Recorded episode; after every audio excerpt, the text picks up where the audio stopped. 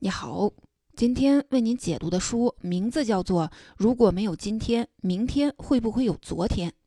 它的中文版大约十八万字，我会用大约二十八分钟的时间为您讲述书中的精髓，如何从思想实验的角度来认识哲学。这本书的书名听起来有点绕，其实它本来就是一个思想实验。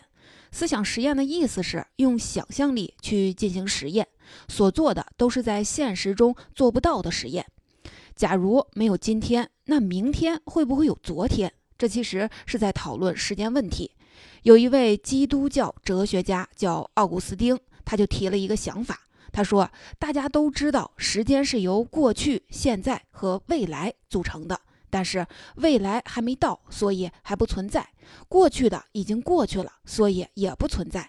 而现在只是一个点，一点点延伸性都没有，无穷短，抓都抓不住，所以也不存在。那既然过去、现在、未来都不存在，那时间本身也不存在，完全是我们人类自己主观想象出来的。所以，从书名你就可以看出，一个精巧的思想实验可以提出非常犀利的问题。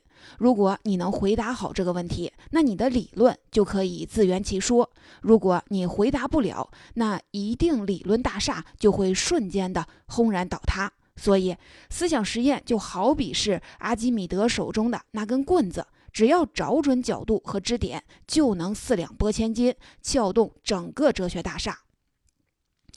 其实这类的思想实验，你平常可能也听过，比如那个著名的电车难题。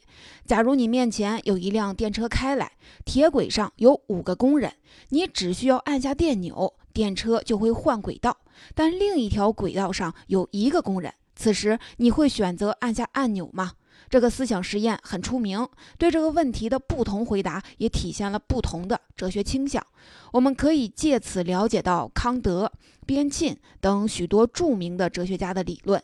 今天我要讲的这本书，就是通过介绍各种各样的思想实验，用一种简单轻松的方式带你了解一些哲学问题。书中涉及的知识面很广，在很多问题上都可以给我们启发。比如，战胜柯洁的围棋机器阿尔法 Go 到底有没有智能？苹果公司为什么能多次的引领全民审美？那些玄乎的当代艺术到底有没有价值？我们能不能实现完全的公平？读完这本书后，相信你能对这些问题有更深入的认识。这本书的作者叫伊夫·博萨尔特，是一名哲学博士，还获得过瑞士国家学术基金奖。他平常自己也教哲学课，而且就是用思想实验的方式来教，所以这本书他写的得心应手，非常精彩。介绍完本书的基本情况和作者的概况，接下来我就来为您详细的介绍书中的内容。我从书中挑选了一些最精彩也最实用的思想实验，来和你讨论这几个问题：一是到底怎么才能实现公平；二是艺术到底是什么；三是机器人到底有没有智能。第一部分，我们先来看第一个问题：到底怎样才能实现公平？公平这个事情可以说是人类甚至是所有动物的共同追求。有科学家做了一个实验，他养了两只很可爱的小猴子，给他们布置了同样的任务。第一只猴子完成了任务后，科学家就给他奖励一块黄瓜；另一只猴子完成任务之后，给他奖励一颗葡萄。那第一只猴子就不干了，葡萄那么甜，凭什么他拿葡萄，我拿黄瓜呢？但毕竟是第一次，他只是表达了不满，没有太多的抗议。之后，这个实验又重复了一次。这次拿到黄瓜的那个猴子彻底就不干了，直接就把黄瓜扔了，敲地板、摇笼子，强烈抗议这种不公平的情况。这个实验就说明，即使是猴子，都对公平这件事情非常的敏感。我们人类就更是这样了。你想想，如果你周围有一个同事，整天什么事儿都不干，拿的工资还比你高，那你是不是特别的不爽？很多社会问题其实背后都是同样的原因。这就是因为人人都有对公平的追求，但到底怎么才能做到公平呢？这是一个非常复杂的问题。有一位哲学家叫罗尔斯，他写了一本《正义论》，被认为是二十世纪最重要的哲学作品之一。他在这本书里提出了一个实现公正的办法，也是一个思想实验，就是著名的无知之幕。无知之幕是说，假设我们让你来为整个社会制定法律和各种制度，那么怎么保证你不偏袒自己，制定出一个公平的制度呢？有一个办法，就是给你蒙上一层无知之幕，就是说让你不知道自己在这个社会中处于什么位置，不知道是穷还是富，也不知道自己是不是残疾、聪不聪明、从事什么职业、黑皮肤还是白皮肤，甚至是男还是女，是同性恋还是异性恋。都不知道，这就相当于你虽然可以制定游戏规则，但是不知道自己是游戏里的哪一方。那这种情况下，你就会想，万一我运气不好，成了这个社会里的弱者，那怎么办呢？所以，为了保险起见，那我就会尽力的制定出一个公平的、照顾到所有人利益，特别是照顾弱者利益的社会规则。这样，万一我自己成为了社会里的弱者，那也就能得到公平的对待，也能过上还可以的生活。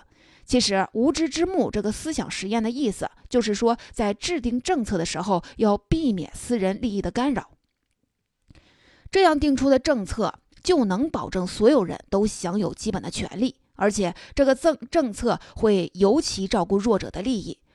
罗尔斯特别强调，我们可以接受有条件的不公平。那这是什么条件呢？就是说，即使是最弱的人都可以从这种不公平中获得利益，那我们才能同意。在无知之幕的情况下，这的确是合理的推断。所以，无知之幕得出的结论就是，一个社会的公平状况要看得过最差的那个人，他过得怎么样。这个思想实验听上去好像是完美无缺了，很难挑出毛病，既排除了个人利益的干扰，又照顾弱者的利益，那还有什么可说的呢？所以，不管无知之幕在现实中存不存在吧，是不是只要按照这个思想实验指明的路走下去，人类就能实现公平呢？很可惜，不是这样。举一个例子。假如给你两个保险柜，你不知道里面分别装了多少钱，只知道第一个柜子里面可能装了一百块钱，也可能装了一千块钱；第二个柜子可能装了两百块钱，也可能装了四百块钱。那这个时候，你应该挑选哪个柜子呢？按照罗尔斯从无知之幕这个思想实验里总结出的原则，你应该挑第二个柜子，因为这样可以保证，即使是最差的结果，你也能得到两百块钱。等于是保护运气最差的人的利益，但你心里肯定会犯嘀咕：选第一个柜子，你可能拿到一千块呀，而且平均一下，选第一个柜子概率上来讲，你可以获得五百五十块钱；但选第二个柜子，按概率你只能拿到三百块钱。那罗尔斯让你选第二个柜子，这不是傻吗？再举一个例子，地球上有七十亿人，假设有两种情况。第一种情况是，所有人每天都赚十块钱，最弱的人也能赚到十块钱。第二种情况，最弱的那个人赚九块钱，其他人每个人都赚一百块钱。那你说哪种情况算公平呢？按照无知之幕的原则，那得让每一个人都只赚赚十块钱。但这真的是公平吗？让我们所有人都去照顾那个最弱的人，所有人都陪他一起受苦，这就是公平吗？恐怕不一定吧。所以，就有哲学家站出来反对罗尔斯，说“无知之幕”这个思想实验看起来天衣无缝，其实根本就不靠谱。比如，有一位叫诺奇克的哲学家，他就反对罗尔斯，而且也弄了一个思想实验，叫张伯伦论证。这个张伯伦就是 NBA 的那位著名的球星，单场得过一百分的那位。诺尔奇的思想实验是这样的：假如现在有一支 NBA 的篮球队，所有球员的收入都一样，各种劳动保障也都齐全，总之，我们能想象到的各种公平的条件，这个球队里都有。在这种情况下，我们就认定这个球队里的分配状况是公平的。这个时候，球队老板想跟那位传奇球星张伯伦签约。老板给出的条件是：只要你来，那我们每卖出一张球票就分给你一美元。如果一个赛季卖出一百万张球票，那你就多拿一百万美元。张伯伦一听，哎呀，不错呀，就同意了。之后，球队的比赛场场爆满，球队和张伯伦都赚了大钱。原来的球员钱也没少赚，大家都很开心。但其实呢，现在这个球队里的分配状况跟一开始我们认为公平的那个情况已经不一样了。那你说这个能让大家都开心的新状况公不公平呢？诺奇克说：“当然是公平的，因为在这个思想实验中，每一个人都是自愿的，没有谁强迫谁，也没有谁的利益受到损害。所以，无论是一开始的情况，还是张伯伦来了之后的情况，都是公平的。这个思想实验说明了什么呢？其实，诺奇克在反驳罗尔斯，意思是说，你不要总想着去靠政策制定者，希望让他们去安排出一个合理的分配模式来。”这个思路根本就是错误的，我们就应该学习刚才张伯伦这个情况，把一切都交给市场，只要大家自愿，所有的选择都是自由的，无论最终出现什么结果都是公平的。所以，公平并不在于要怎么分配，要保护弱者还是照顾强者。诺奇克认为这些都不对，只要大家自由选择、自由交换，那结果就是公平的，没必要非得去保护弱者。那诺奇克的这个张伯伦论证是不是就完美了呢？其实也不一定。比如说，这个思想实验就没有考虑到外部效应的问题，也没有考虑到财富过于集中所导致的社会问题，这里就不细说了。上面就为您讲述的第一个重点内容，到底怎么样才能实现公平？我们从无知之幕和张伯伦论证这两个思想实验的交锋中就可以看出，公平问题极其复杂。很可能是一个没有答案的问题，即使是看似完美无缺、屏蔽了个人利益、照顾弱者的无知之幕，也没有办法实现完全的公平。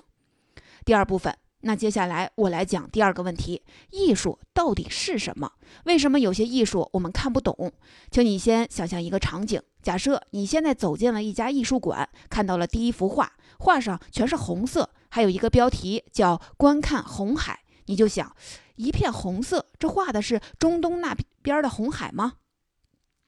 然后你又去看了第二幅画，结果这幅画跟上一幅一样，也是一片红色，但这次标题变了，叫《我的心情》，你就有点疑惑了。然后你去看第三幅画，还是一样一片红色，这次标题叫《一九七五年的莫斯科红场》。之后你又看了好多的画，除了标题不一样，画的内容都一样，都是一片红色。如果你遇到这种情况，那你可能会觉得自己被骗了，想退钱，至少你会怀疑这些玩意儿到底算不算艺术？这根本就是一片红色，谁都会看，挂在这里起个标题就是艺术了。这个实验就是美国的一位叫丹托的艺术哲学家提出来的。其实这种事情在当代艺术界是很常见的，比如那位著名的法国画家杜尚，他就把男厕所里的小便器签了个名，直接送进了美术馆，说这是艺术。还有美国的那位艺术家安迪沃霍尔，就把一堆纸箱摆在展览馆里，也就说这是艺术。你说你找谁说理去？我们一般人听到这样的事情，即使嘴上不说，心里肯定也在想，这哪算艺术呀？这不就是这些大师拿来骗钱的吗？反正他们随便画点什么，都有人在后面吹捧、拍马屁，说这是艺术。其实不光我们这么想，很多艺术家也是这么想。跟杜尚同时代的一位艺术家就质疑说：“是不是哪位杜尚把马粪撒到了画板上？”我们也说这是艺术。这个问题如果让丹托来回答，那不好意思，这就是艺术。他不是拍马屁。我们来看看他的分析。他说：“你看，如果这个小便器不是在艺术馆里，而是放在了男厕所里，你根本就不会注意到它，因为这太正常了。但是如果把这个小便器放在了艺术馆里，你就会问自己一个问题：这件作品到底是要表达什么意思？这个区别就是艺术品跟日常用品的不同之处。什么是艺术品呢？就是它能够让我们理解到一点什么，能让我们谈论，这就是艺术品的本质。”所以，按照这个定义，那无论是丹托在思想实验里提出的那些红色的画，还是现实中杜尚搬进艺术馆的小便器，那的确都是艺术，因为它引发了我们思考，推动我们理解一些意义。那是不是说只要能传达意义就是艺术呢？那也不是。来看一个例子。有一位非常出名的挪威的画家叫蒙克，他的代表作是著名的《呐喊》，就是画面上有个很抽象的小人，张大着嘴巴，表情很惊恐，有点像微信表情里的那个惊恐的小人。这幅画的色彩非常的丰富，看上去特别的有张力，所以所有人都认为。呐喊这幅画是名作，是艺术品。那如果非要问这幅画传达了什么意义，那可能就是一种情绪，一种压抑、恐惧、不太舒服的情绪。但你想，如果是一个婴儿在那里放声大哭，他传达出来的意义也是压抑、恐惧、不舒服。那为什么婴儿的哭声就不是艺术，蒙克的画就是艺术呢？这个问题光靠上面的那个思想实验就回答不了了。有一位美国的艺术批评家叫贝尔，他回答了这个问题。他说：“什么是艺术？艺术的真正核心不是它表达内容，而是它的形式，就是既要有意义，也要用特别的形式来传达这个意义，这才是艺术。我们不能把形式跟内容分开。如果我们只看重意义的话，那你干脆别去艺术馆了，但你也不用看画了，直接在家里跟别人写。”艺术赏析，这幅画表达了什么什么意义？想告诉你一个什么什么道理，不就行了吗？你在家里看别人的评论，跟你去艺术馆里直接看真品，那肯定是不一样的。因为你在看作品的过程中获得了一样东西，叫审美经验。这个审美经验对我们的审美判断至关重要，它直接决定了我们能不能有好的审美品味。下面这个思想实验就说明了这个道理。假如你得了一种病，叫音乐情感缺失症，就是你虽然能听出一首曲子里的音调、旋律用了什么乐器，但你就是感觉不到音乐里的情感。别人一听就知道这是一首欢乐的曲子，那是一首悲伤的曲子，但你就听不出来。那这个时候，你能不能体会到音乐里的美感呢？这个思想实验是一个叫西布利的英国哲学家提出来的。他其实就是想说，我们必须有一些感觉上的体验，也就是审美经验，才能理解美。比方说，如果你对音乐从来没有过感觉，那你就理解不了音乐里的美；如果你是色盲，只见过黑白，那你就没办法理解一幅画的色彩有多美。也就是说，如果你没有美感的经验，从来没有体验过欣赏美的感觉，那你就没有审美判断。当然了，不同的人看到。同样的东西，感受也是不一样的，因为不同的人有不一样的文化背景，各种经历、知识、文化积淀都不同。所以，我们经常说审美没有对错之分，就是这个道理。但审美没有对错之分，并不是说所有人都跟专业人士一样，都具有很高的审美能力，不是这样的。为什么呢？因为专业人士经过训练，见多识广，人家审美经验多，你的审美经验少。看过的好东西太少了。刚才说了，没有审美经验就没有审美判断，体会不到美。这个审美经验其实就是一种门槛儿，欣赏美是需要门槛儿的。比如说，著名的魔幻现实主义作家马尔克斯的代表作《百年孤独》是人类公认的文学名著，但我可以保证，百分之九十九的人根本看不出这部作品美在哪里。为什么？因为缺乏审美经验嘛。你需要看过很多的文学作品，有很多的积淀，才能体会到这个作品好在哪里。你想想，这个例子是不是跟刚才听音乐的那个思想实验一模一样？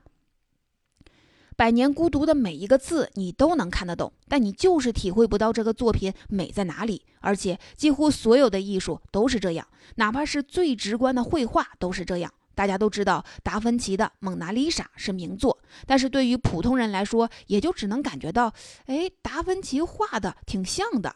你能感觉到这幅画不错，但是感觉不到那种惊心动魄、排山倒海的美感。为什么？一样的，没有审美经验，所以不懂艺术。这个说法听起来很残酷，但不好意思，现实就是这样。明白了这个道理，你就能想清楚一些问题。比如，为什么苹果手机每次更新系统都会有很多人说：“哎呀，这个新图标不好看。”但是过一段时间又觉得好看了呢？你不得不承认，苹果公司的设计专家比你专业太多了。你的审美判断的确比人家差远了。为什么很多手机公司在开发布会的时候要特地告诉你这个手机美在哪里、好看在哪里？你要怎么怎么看才能发现这个手机的美？这不全是忽悠，因为普通用户缺少审美经验，就算是把艺术品放在他们的面前，他们也感受不到美。所以要手把手的来教，而且就算是教了，普通人还是未必能感受到那种美。所以，对于如何区分艺术品和非艺术品，还有一个非常简单粗暴的理论，你听了可能都哭笑不得。这个理论叫体制理论，很简单，就是说，只要一个东西在艺术界被视为艺术，专家一致认为它是艺术，可以摆到展览馆里，那么这个东西它就是艺术。怎么样？是不是很霸道、很不讲理？但听完刚才的内容，你可能也不得不承认，这个理论也是有些道理的。谁叫我们普通人没有审美经验呢？刚才讲的就是第二个问题，到底什么是艺术？为什么有些艺术家我们看不懂？总结一下，对于当代的艺术来说。能让你产生一种理解，让你去思考，那就是艺术。但光表达一个意义，这也不叫艺术。它还要用一种特别的形式来表现这个意义，才能叫艺术。如果要理解艺术的美，就要有一定的审美经验，这也是普通人和专业人士最大的区别之一。所以，普通人经常理解不了艺术。接下来，我们进入今天的最后一个话题：机器人到底有没有智能？智能是不是只能存在于人类的大脑里？这两年最出名的人工智能是一台下围棋的机器，叫 AlphaGo。它先后战胜了韩国高手李世石，目前世界排名第一的天才少年柯洁，还有一堆人类的顶尖高手。围棋千变万化，是最复杂的棋类运动之一，被认为是人类最后的智慧堡垒。但现在这个堡垒已经被人工智能彻底的摧毁了。每次人类棋手输棋之后，我们都能听到一种言论：“哎呀，人工智能棋下的再好，他们也没有智能，就是一堆电子元件，永远永远也没有人类的情感。”但是，机器真的有智能吗？先别着急把话给说死。再看一个思想实验：我们的大脑是由大概一千亿个神经细胞构成的，这每个神经细胞就相当于一条电路。接受到一个电流的刺激，它就能把这个电流刺激再继续传下去。那现在我们把你的大脑里面的一个神经细胞换成人类人造的微型电路，它就能发挥跟神经细胞完全一样的功能。那现在你是什么感觉呢？还有没有情感呢？你肯定说有情感啊，毕竟就换了一个细胞，那个微型电路功能也是一样的，所以一切正常。那我们继续换下去，换一百个，你的大脑是不是还跟以前一样呢？换一千个、一亿个呢？如果把一亿个脑神经细胞全换掉，你就变成了一个机器人。但既然每个微型电路都在发挥跟神经细胞一样的作用，那你凭什么说这个机器大脑没有情感呢？这个思想实验中其实是隐含了这样一种观点：一样东西，无论是大脑还是机器，有没有所谓的心智，是看它能发挥什么功能。如果他看见老虎就知道害怕，看见钱就开心，那他就有情感。具体这个功能是怎么实现的都无所谓，其实也就是把大脑看成了一个跟胳膊腿没有什么区别的身体器官，换个大脑就相当于我们装了一个假肢。这种观念就叫做功能主义。这个观点很难反驳。再举一个例子。很多科幻迷都听说过著名的图灵测试，就是发明计算机的那位科学家图灵提出来的。这个测试就是说，我们怎么判断一台机器有没有人工智能呢？我们可以向他提问题，随便问各种各样的问题，然后我们看他给出的回答。如果提问的人分不清这是人还是机器的给出的回答，那就说明这台机器跟人一样了，它就具有了智能。听完这些功能主义的观点，现在再问你，阿尔法 Go 到底懂不懂围棋呢？你还敢那么确定的说他不懂吗？他能下赢李世石、柯洁，甚至五个顶尖的棋手同时跟他下一盘棋都赢不了他。那他不懂围棋，难道你懂吗？这个问题你可能已经没有信心回答了。但是如果你问一位叫瑟尔的哲学家，他就敢说，没错，即使阿尔法 Go 再赢柯洁一百遍。他还是不懂围棋。这位瑟尔也提出了一个很巧妙的思想实验来证明自己的观点。这个思想实验叫“中文房间”。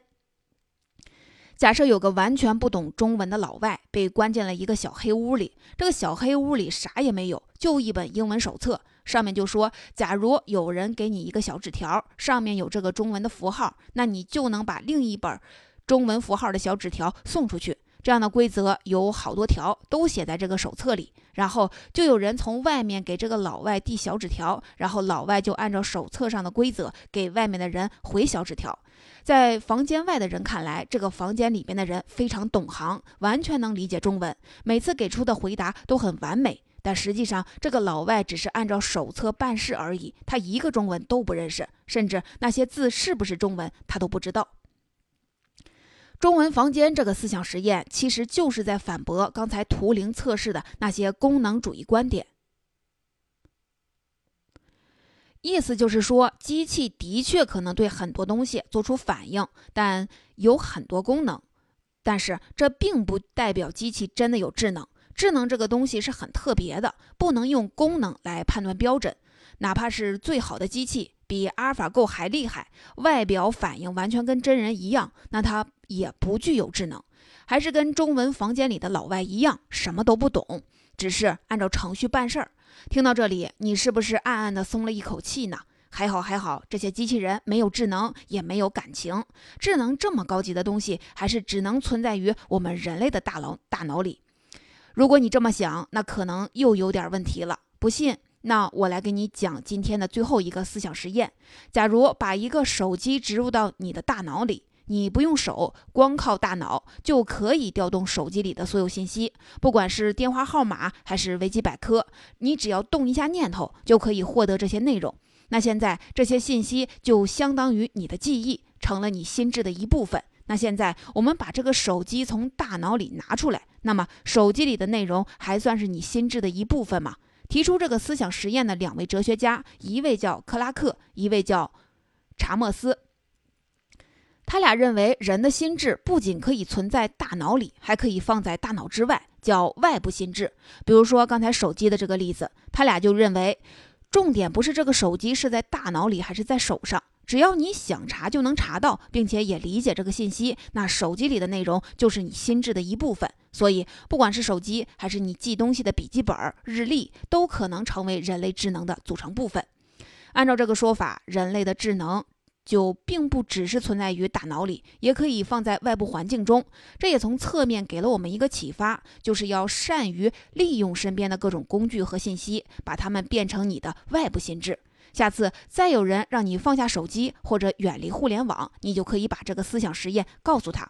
不夸张地说，各种互联网工具现在已经成了人类智能的重要组成部分，我们要善用，而不是放弃。刚才讲的就是今天的最后一个问题：人工智能到底能不能获得智能？智能是不是只能存在于人类的大脑里？从图灵测试这样的功能主义的角度看，人工智能只要能够实现人类所拥有的那些功能，那我们就得承认它的确是具有智能的。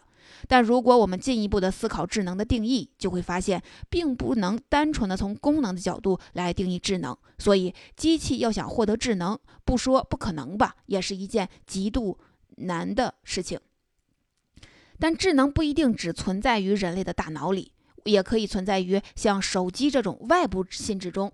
对于现代人来说，就要善用这些外部心智。总结说到这儿，今天的内容就聊完了。我再来给您简单的总结一下。首先，我们用无知之幕和张伯伦论证两个思想实验，讨论了公平问题，发现即使是抛弃个人的私利，保护弱者，也没有办法实现完全的公平。然后，我们用两个关于当代艺术的思想实验讨论了艺术和审美的问题，发现当代艺术并不是故弄玄虚，只要一个作品能让你产生思考，并且用一种特别的形式来传达意义，那它就是艺术品。无论是欣赏艺术还是日常审美，都需要审美经验作为支撑。由于专业人士有更多的审美经验，所以他们在欣赏美和艺术方面比我们要专业的多。最后，我们用一个功能主义的思想实验和一个叫“中文房间”的思想实验，讨论了人工智能的问题。从功能主义的角度看，只要一台机器能通过图灵测试，具有跟人类一样的功能，那它就是具有智能。但如果再深究一层，我们又会发现，光是具备跟人类一样的功能，也不能说明机器就具有智能。此外，智能不光可以存在于我们人类的大脑中，也可以存在。像手机这样的外部性质中，希望今天介绍的这几个思想实验能让你感受到哲学有多精妙，人类通过思考可以走得有多远。